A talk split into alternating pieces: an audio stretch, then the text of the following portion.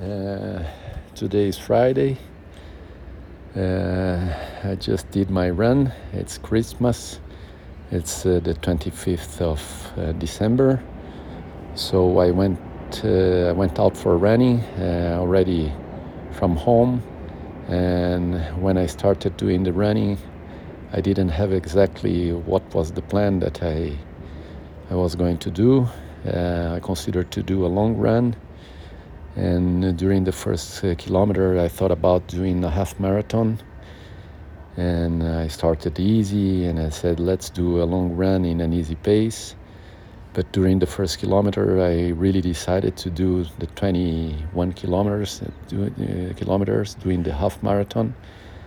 And uh, then I started to look at the pace to see if I would be able to do a half marathon in two hours, what would be the pace that I would have to do. Uh, already catching up. Uh, when I leave from home, there is a, a, climb immediately, then going down in a, in a, close to, to, to, to my home in a parking area or a, a square and then climb again. And then when I was three, four kilometers, I was already calculating everything to see what should be the pace I had to do the two hours. I went, uh, uh, ran, ran till the um, University of São Paulo and then Praça Pan-Americana. And then I calculated the route uh, to end up with the 21 uh, kilometers, kilometers arriving at home.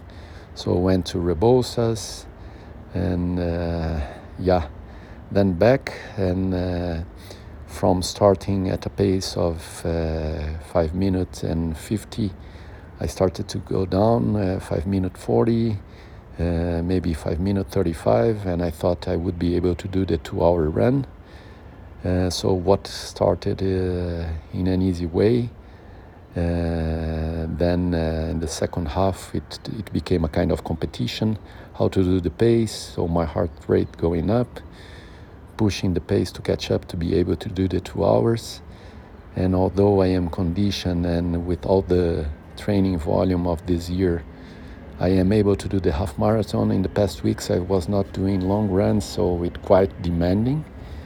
And then the last three, four kilometers uh, was pushing very hard because I had to do a, a quite steep climb to arrive home. That was really hard so pushing the pace, uh, going in the climb, it was like a really big effort, totally opposite to the beginning. That was a kind of no, no, uh, no big push in the beginning, but at the end it was like really competition.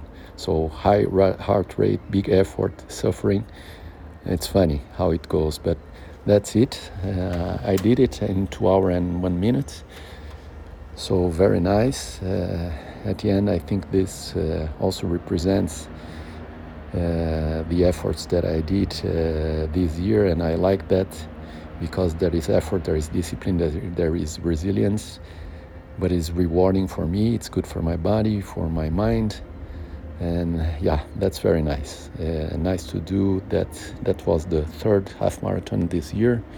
I did uh, one in a training session, the other one in one hour and 50 minutes, and now this one that it was not in the plan, but it was great. So great, uh, like a lot. Um, tomorrow I don't know if I'm going to rest. I should, but if I go biking, then I will do a really an easy one, a recovery bike. Keep the trainings, take these days to rest, uh, rest my body, rest my mind, and enjoy the day to day.